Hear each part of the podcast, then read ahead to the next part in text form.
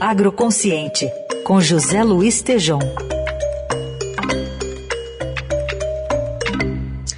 Tejom, bom dia. Hoje você vai fazer um jogo de rima com a gente, é isso? Bom dia, Heisen. Bom dia, Carol. Bom dia, ouvintes. Pois é, agroarrogância só rima com ignorância. A moda é xingamento, altercação, bravata, palavrão.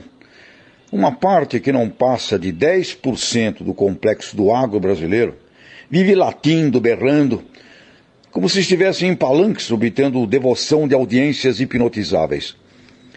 Uns soltam posts nas redes, por exemplo, vociferando contra chineses, que teriam como único objetivo transportar seu regime comunista ao Brasil.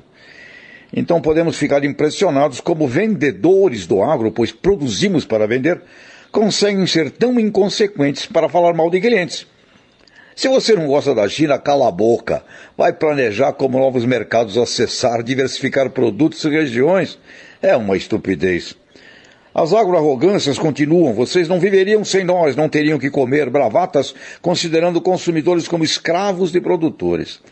Essas posições são combatidas por líderes lúcidos do agro, que não querem dicotomia entre campo, cidade e países, e muito ao contrário, compreendem perfeitamente bem a interdependência total entre ciência, agricultores, agroindústrias, consumidores. Exemplos bons temos de montão. O algodão, que quase desapareceu no Brasil, se regenerou e é um exemplo de um diálogo inteligente na cadeia produtiva Outros extraordinários programas do Ministério da Agricultura com a Embrapa, Programa BC+, Agricultura de Baixo Carbono, Solos, Águas do Agro. Temos abundância em coisas boas, muito acima de ignorância.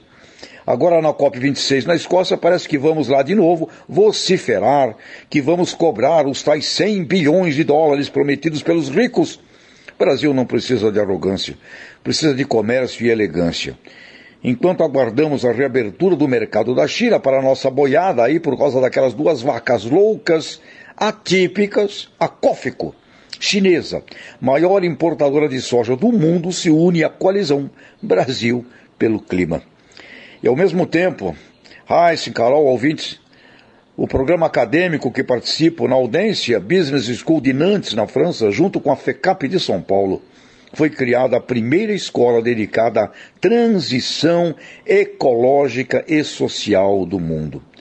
Como o ex-ministro Roberto Rodrigues tem enfatizado, somos produtores de paz, alimento é paz. E o Brasil nada ganha com arroubos arrogantes do principal setor da nossa economia.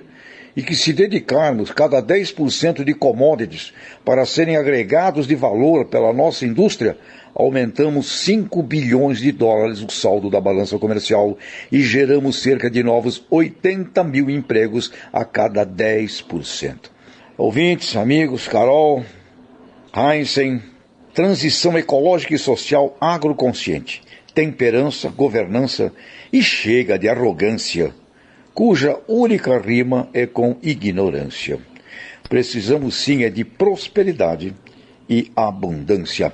A palavra não é tudo, mas a palavra faz grande parte da diferença. Grande abraço, até a próxima.